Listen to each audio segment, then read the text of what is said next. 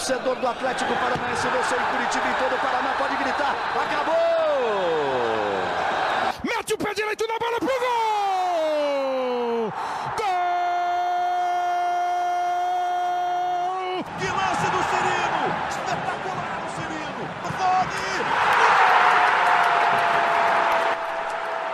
Fala pessoal do GE, estamos começando mais um podcast.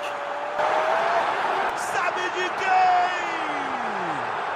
Do Atlético! Eu sou Fernando Freire, repórter do GE. E para falar sobre o Atlético hoje, a decisão do Campeonato Paranaense e a expectativa para o Brasileirão, tem a companhia de duas jornalistas da casa. Nádia Mauati, repórter do Globo Esporte. Tudo certo, Nádia? Fala galera, tudo bem? Sempre um prazer estar por aqui. E Monique Silva, repórter do GE. Tudo certo, Monique? Tudo certo, Freire. Beleza, Nádia? Vamos falar muito aí de furacão, então. Vamos começar falando então sobre o Atlético que já foi, né? O Atlético venceu por 1 a 0, mas na coletiva depois do jogo, o Dorival falou que foi um espetáculo. Vocês conseguiram ver esse espetáculo que o Dorival falou? Olha, espetáculo, espetáculo, eu acho exagero. Mas pensando que os dois times fizeram só quatro jogos, ficaram parados quase quatro meses. Foram quatro meses sem partidas, né? Dois meses praticamente de treinamentos. Eu gostei do clássico taticamente falando. Achei que, especialmente no primeiro tempo, o Eduardo Barroca deu um nó tático no, no Dorival Júnior, conseguiu é, segurar aquela velocidade que o Atlético impõe nos primeiros 15, 20 minutos, que são normalmente fulminantes do Atlético jogando na Arena da Baixada. Mostrou isso, inclusive, contra Londrina e FC Cascavel no Campeonato Paranaense. Então, no primeiro tempo, achei que taticamente o Coritiba foi muito bem. O Unicão encontrou muita dificuldade em passar pelo William Matheus, que se segurou um pouco mais, né? A gente via o William Matheus normalmente sendo um lateral que ataca, dessa vez ele defendeu mais. E aí, no segundo tempo, Dorival deu uma mexida, o Bissoli, que não tinha pegado na bola no primeiro tempo, é, saiu sentindo, Carlos Eduardo foi deslocado para jogar como centroavante,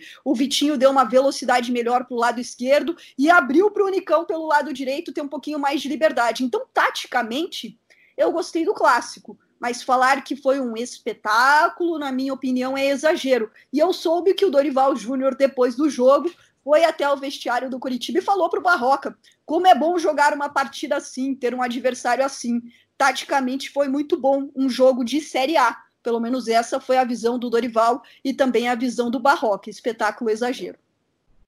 É, espetáculo em termos de futebol, acho que não teve mesmo, é. mas enfim, foi, foi um clássico disputado, né? longe de, de, de, ser um clássico nível Série A. Acho que os clubes precisam mostrar muito mais para a sequência até da temporada, né? Para um brasileirão. E você, Monique, o que, que você achou desse, desse clássico aí? Ah, eu tô com a Nádia. É, eu acho que eles deixaram muito a desejar, porque a gente cria uma expectativa muito grande né, em pensar em Atletiba, no maior clássico do estado, aquela coisa de ser um teste ali que o Brasileirão tá batendo na porta. Então, acho que deixaram a desejar nesse sentido, mas acho que está bem longe de, de, ter sido um espetáculo, né? As equipes muito ali se estudando, é, por vezes não arriscando, né? O Atlético teve muitos problemas na saída de bola, ali o Curitiba realmente fez uma ótima marcação e deu um, um trabalho. Eu achei até que o Curitiba ia ter mais dificuldades no jogo, né? Por, por não ser o mandante, enfim, acabou me surpreendendo essa postura do Curitiba ali no primeiro tempo, né? Que basicamente foi, para mim, pelo menos na minha opinião, foi o melhor do primeiro tempo.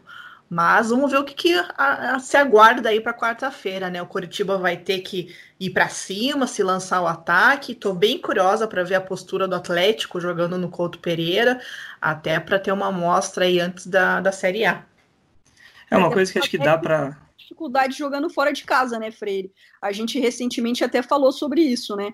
0 a 0 contra o Londrina, 0 a 0 contra o FC Cascavel, os dois jogos bons que fez no Paranaense por enquanto até agora, é, que a gente olhou e falou, nossa, foram as goleadas com Londrina e FC Cascavel jogando dentro da Arena da Baixada. É um, um a um com Londrina lá, né? Mas é, é, realmente o Atlético em casa conseguiu se impor contra o UFC e contra o Londrina, mas contra o Coxa sofreu muito, né? O Coxa conseguiu frear, principalmente no primeiro tempo. No segundo tempo, o Atlético já conseguiu desenvolver mais o futebol. Uma coisa que eu quero destacar, o Wellington, ele acabou ficando sobrecarregado ali, porque o Léo Cittadini e o Marquinhos Gabriel praticamente não voltavam para a marcação. Então, quando o Coxa saiu no contra-ataque, ele tinha que cobrir ali praticamente toda a frente da área, e ele ainda acabou aparecendo na criação, né? Deu passe pro, pro Vitinho, que cruzou pro, pro Léo Cittadini.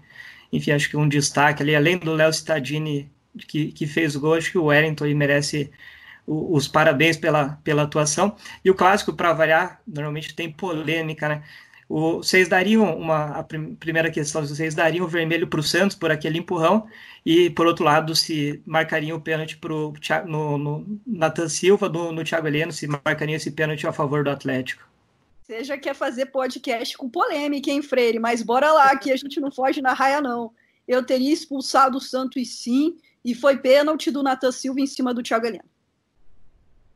E é, você, Monique? Não tem como, né, gente? Ah, se tivesse VAR ali, certamente ia dar o pênalti do Natan no, no, no Thiago Heleno. E sobre o Santos, é, eu fiquei chocado com a reação dele, porque a gente, né, que cobra o Atlético tantos anos, nós todos, é, eu nunca vi o Santos daquele jeito nervoso. O que, que deu nele, né? Também é nunca mesmo? vi o Santos daquele jeito. Nunca vi uma reação tão nervosa. O Santos é uma pessoa tímida, é um goleiro calmo. Até muita gente fala que ele é frio e ele, nossa, ficou completamente desnorteado, nervoso no lance. É mesmo, mesmo em que... jogos mais preocupantes, né? Flamengo fora de casa, o Santos foi super bem. River e Boca fora de casa, enfim, um, um jogador acostumado com a pressão, se, se, o Santos fosse expulso ali, complicaria muito, né? Porque o Coxa estava jogando bem, enfim, se o Coxa sai na frente, por exemplo, teria que entrar o Jandrei, o Atlético com um a menos, enfim, poderia complicar muito, mas enfim, o, o Santos tem muito mérito, né? Não, não, é um erro que vai apagar, que vai é, complicar a situação, e graças... Ele, Freire. Daria, daria vermelho. Eu, eu não sei, eu acho que a minha impressão é que o árbitro se assustou. No, acho que se fosse outro jogador, daria o vermelho, mas a minha impressão é que o árbitro se assustou, não esperava uma reação dessa do Santos. É, se fosse um, um, jogador mais polêmico, por exemplo, se o Sassá, por exemplo, empurrasse o árbitro, a, a reação acho que do árbitro já seria diferente e, e, daria o vermelho. A minha impressão foi essa, que o, o árbitro acabou se assustando e, e por isso acabou não dando o vermelho e duas situações que poderiam mudar completamente a partida, né? Imagine um Santos expulso, um pênalti para Atlético, a história seria completamente diferente, né? Além do lógico da, da, torcida junto, eu acho que ia dar um gás a mais ali para os times de motivação, assim como vai ser o segundo jogo, né? Então mudaria muito. Aí o Atlético estava no momento de pressão, né? Então se faz um gol ali, talvez o coxa se abalasse e, e fizesse mais dois, três. Enfim, eu acho que o resultado acabou sendo justo pelo que o Atlético produziu no segundo tempo, mas não, não, não seria nada normal um empate nesse, nesse clássico. E só para lembrar, então, né, o Atlético tem a vantagem do empate no jogo de volta, quarta-feira às 8 horas da noite no Couto Pereira. Se perder por um gol de diferença, vai para os pênaltis. Se perder por dois gols de diferença, aí o Coxa será o campeão. E para essa partida, o Bissoli está fazendo exames, ainda não tem a definição é, se o Bissoli não jogar, vocês improvisariam o Carlos Eduardo de centroavante ou adotariam alguma outra, alguma outra opção? Já já, Pedrinho, o que vocês fariam ali no ataque? A grande questão é essa: cadê o Pedrinho? Né, a gente sabe que ele acabou é, tendo que ficar um tempo fora para se recuperar. Enfim, foi um dos jogadores do Atlético que teve contato com o coronavírus, mas já deu tempo, né? Já deu tempo dele voltar, já pegou banco com o Dorival. O que aconteceu nesse meio do caminho? Que o artilheiro do Paranaense, era até então o artilheiro isolado do Paranaense, não ganha uma oportunidade. Isso me chamou muito a atenção e está me chamando a atenção. Eu acho que o Carlos Eduardo ainda vai ter um pouquinho de crédito com o Dorival pelo investimento que o Atlético fez, mas a vinda do Geovânio pro brasileiro já foi um cutucão para o Carlos Eduardo se coçar. Então, eu colocaria o Pedrinho ali, mas eu não acredito que o Dorival faça isso, especialmente no Couto Pereira, em uma decisão de campeonato paranaense. Acho que ele vai apostar em quem ele acredita mais, em quem ele ainda tem mais confiança. Eu só vejo o Pedrinho em condições, mesmo por ele já ter feito essa função em outras oportunidades, também de causar estranheza que ele não esteja sendo acionado, né? A torcida pede muito já já, pede o Pedrinho, ele é um dos artilheiros do, do Paranaense, mas é isso, né? Eu acho que o Carlos Eduardo vai acabar fazendo essa função. Eu acho que ele está destoando totalmente do time é, desde a retomada do futebol. É, enfim, o Dorival está insistindo nele, mas eu acho que ele não vai durar muito ali. E a torcida tá por aqui com ele já, né? É, o, o que eu imagino que tenha pesado é que se ele tirasse o. Ele teve que tirar o Bissoli, se ele tirasse o Carlos Eduardo, já seriam duas mudanças no intervalo. Enfim, o, o ideal talvez fosse colocar alguém pela, pela ponta e o Pedrinho centralizado, mas enfim, acho que o fato de ter que fazer duas mudanças ele preferiu evitar. Vamos ver se no jogo de volta, se o Bissoli não tiver condições, como que ele vai montar o comando de ataque.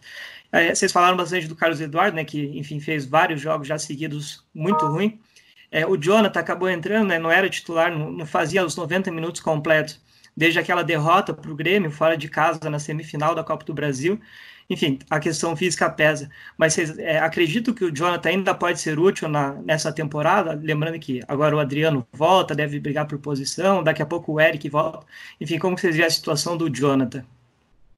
Ah, é um jogador experiente, não dá para a gente falar, né? Um jogador que tem currículo, já foi eleito melhor lateral direito de campeonato brasileiro, campeão de Libertadores, cheio de conquistas na carreira. Quando chegou ao Atlético, foi muito bem, mas desde o ano passado convive com muitas lesões, então é um jogador que precisa de sequência. Ontem, nitidamente, né, no primeiro jogo da final, a gente via que ele estava completamente sem ritmo de jogo, ainda tentando se acostumar, ainda com um treinador diferente. Querendo ou não, para ele, o Dorival é uma novidade, né? Ele vinha acostumado com o Thiago Nunes, então eu senti que ele sentiu bastante a falta de sequência. É... Até por isso o Atlético foi buscar um Eric como uma opção. Confesso que na lateral direita eu estava gostando bastante do Eric que infelizmente acabou sentindo e, e desfalca, muito provavelmente pelas notícias que eu li que vocês já trouxeram, o Atlético para esse jogo de quarta-feira, né? É, o Eric fica fora de, de, um tempo, talvez perca até o, começo do, do brasileiro. Eu também eu estava com o pé atrás em relação ao Eric, porque o Eric teve algumas partidas como lateral e não foi bem no, no, no, ano passado, inclusive. Mas agora ele conseguiu se firmar, estava indo super bem, estava marcando e estava saindo para o ataque. Lógico que sem um, um rival à altura, né, para fazer um, um, teste mais é, preciso em relação ao Eric. Mas enfim, tá, tinha encaixado bem, eu, eu, imagino que ia acabar se firmando ali. É, e, e, acaba tendo né, o, o Kelvin, que chegou a jogar a Copa do Brasil final no ano passado, acabou perdendo espaço. O Adriano entrou ali, o Dorival acabou optando por colocar o Adriano como opção na esquerda, o Adriano acabou não jogando também. Enfim, é uma posição que tem é, bastante opção, mas que acabou perdendo aí o Eric e nessas outras três opções que sobraram, é, ninguém está convencendo ali para para ser o titular absoluto. E você, Monique, você acha que dá para esperar alguma coisa do Jonathan ainda na, na sequência da temporada? Eu acho que com todo respeito assim a carreira dele, é um jogador renomado, super experiente, eu acho que fisicamente é difícil observá-lo e achar que ele pode render mais do que ele está apresentando. É, ontem ele parecia que estava segurando, sabe, é, dosando muito a, a carga, não, enfim, não é mais aquele jogador de explosão, até pelas condições físicas e pela idade. Então me preocupa um pouco nessa questão, mas o Kelvin também estava super desprestigiado, né? Não tinha sido relacionado até então. Muito se fala que ele teve algum, alguns problemas aí extracampo e tudo mais, ou seja, foi chamado para compor o banco só agora. E ele estava num, num, momento interessante no ano passado, como o Freire pontuou, né, na Copa do Brasil, e tudo parece que ele perdeu o bonde, né? Não, não ficou mais no, no mesmo nível, no mesmo ritmo dos outros. E eu acho que para o jogo de quarta-feira tem que ser o Adriano, né? Ele acabou tendo essa expulsão no, no jogo passado, ali da, da semifinal. Muito se falou dessa expulsão, né? Um jogador tão experiente como, como ele é acabar levando aquele segundo amarelo ali. Vi muita gente criticando, né? Poxa, um jogador como o Adriano ter sido expulso daquele jeito. Mas eu imagino que seja Abner de um lado e Adriano do outro na quarta-feira. É, eu é acho que deve ser o ideal, você ter essa mistura de um lado a juventude e do outro a experiência.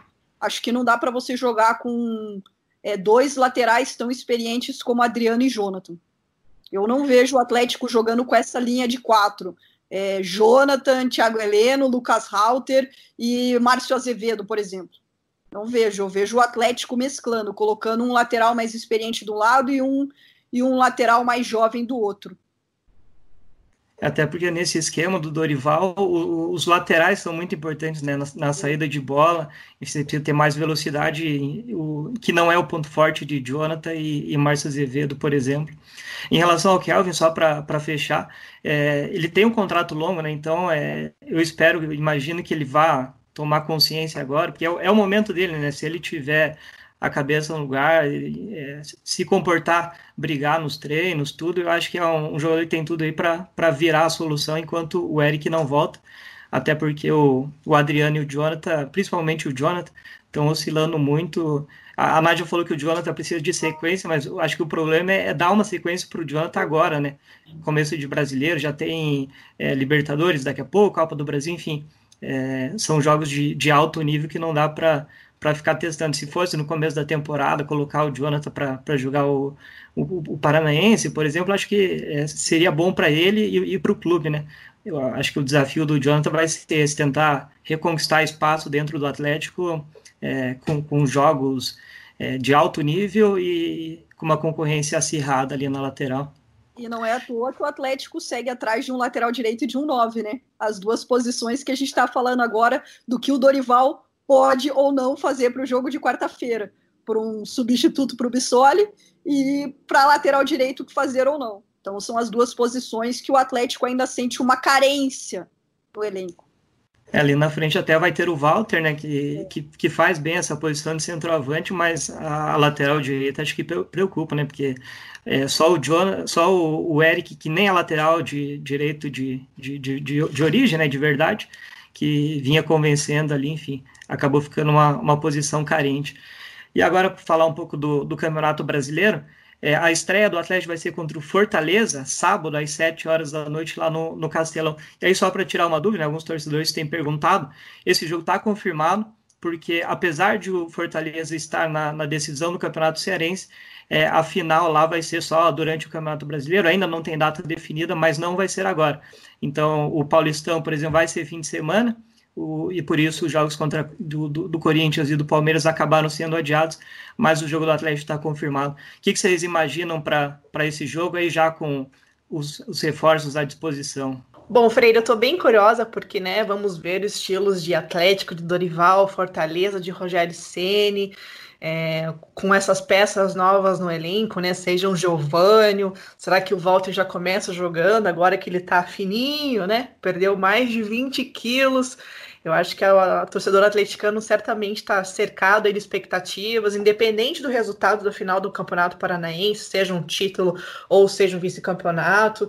É, é o campeonato que o Atlético com certeza vai vai brigar ali pelo G6, Perdeu muita gente, é claro, né? Muitas saídas aí do elenco, ah, trouxe algumas reposições, né? no caso, sete reforços, mas esse jogo aí vai, já vai ser de cara uma, uma grande partida para o Atlético, na mais fora de casa, ainda se ajustando com o Dorival, que eu, na minha opinião, ainda é muito pouco do que a gente viu desse time do Dorival Júnior até agora, né? Teve toda essa parada, aí só tinha tido lá o jogo da Libertadores e mais os três jogos durante ali o Campeonato Paranaense.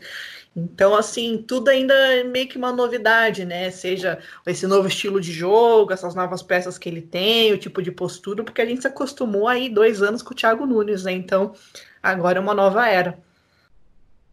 É, eu tô com a Monique, eu tô bem curiosa para ver esse jogo, especialmente por ser é, um adversário que tem um estilo de jogo de propor bastante a partida jogando em casa. O Rogério Ceni tem um Fortaleza que gosta de jogar de uma maneira extremamente ofensiva, acelerar um jogo é, em velocidade eu estou curiosa para ver como é que o Atlético vai se comportar nessa partida, nessa estreia do brasileiro, jogando fora de casa contra um time que propõe tão bem o jogo como é o Fortaleza do Rogério Ceni.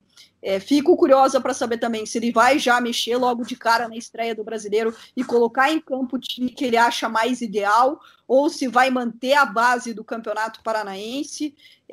Estou é, bem curiosa para ver como o Dorival vai tratar esse início de Campeonato Brasileiro, até porque depois vem Libertadores, vem Copa do Brasil, e eu acho que a gente vai ver um Atlético girando bastante o elenco nessas partidas e alguns jogadores, claro, sendo intocáveis aí a gente coloca como Santos. Eu acho que na zaga a gente vai ter uma rotatividade grande, até pelo número de zagueiros que o Atlético acaba tendo no elenco. É, o meio-campo vai dar essa possibilidade com a chegada também do Jaime Alvarado. É, ainda tem um jogador que eu espero ver um pouquinho mais, e eu ainda não consegui cornetar o Fernando Canessim. Né, um jogador que chegou no começo do ano, uma das primeiras contratações, na verdade, acho que foi a primeira contratação, o primeiro jogador anunciado pelo Atlético para a temporada, é, né, veio do futebol da Bélgica, enfim, tenho muita curiosidade ainda para ver ele jogar um pouquinho mais. Então, acho que começando o brasileiro, entrando Libertadores e Copa do Brasil, a gente vai ver muito Dorival é, girando esse elenco e um Atlético um pouco mais com a cara do Dorival. A gente ainda pensa muito no Atlético do Thiago Nunes e o Atlético com o Dorival vai ser um pouquinho diferente. E eu acho que é isso que também o corintiano pensa hoje, quando vê o time do Corinthians. Espera o Corinthians do Atlético do Thiago Nunes. E não vai ser, porque é o estilo de cada um. É, a Nádia falou do, do Thiago Heleno. Na zaga, por exemplo, o Atlético contratou Edu, Felipe Aguilar e Pedro Henrique, né? Pedro Henrique voltando depois de, de ótimos jogos no ano passado. E você falou do, do Fernando Canezinho, Nádia, ele também vai ter concorrência, né? Porque o Jaime Alvarado e o é. Richard jogam ali no meio campo, enfim. Ele já apareceu pouco, agora com a concorrência aumentando, vai ser o, o desafio para ele, né?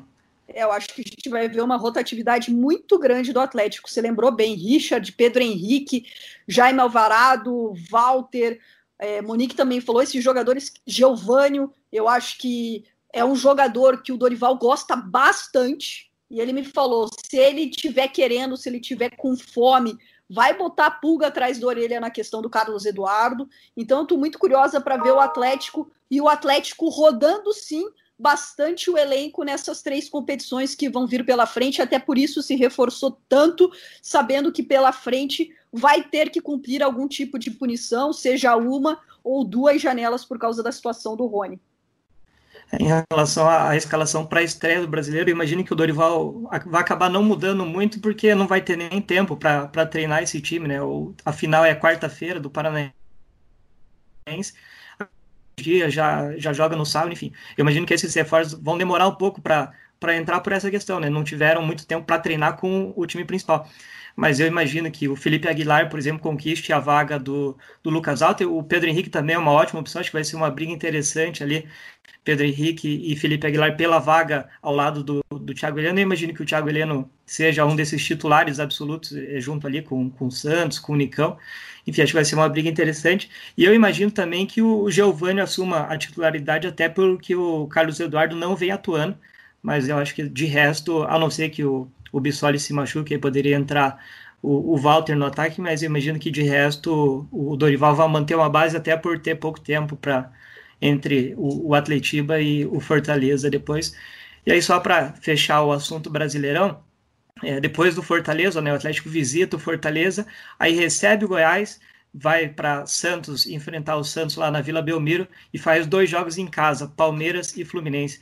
Enfim, o que, que, vocês imaginam? Vocês falaram um pouco já do Fortaleza, mas o que, que vocês imaginam dessa sequência? Lembrando, né, todos os jogos sem público, é, para resumir, então, Fortaleza, Goiás, Santos, Palmeiras e Fluminense. Eu acho que contra o Goiás dá para conseguir uma vitória, assim como contra o Fluminense. O Palmeiras, eu acho que é um grande adversário aí dessa sequência, né? Enfim, agora finalista do Campeonato Paulista, é, o Luxemburgo cada vez mais tentando dar uma, uma cara dele ao time, né? O Santos está numa draga danada e foi eliminado no Paulista.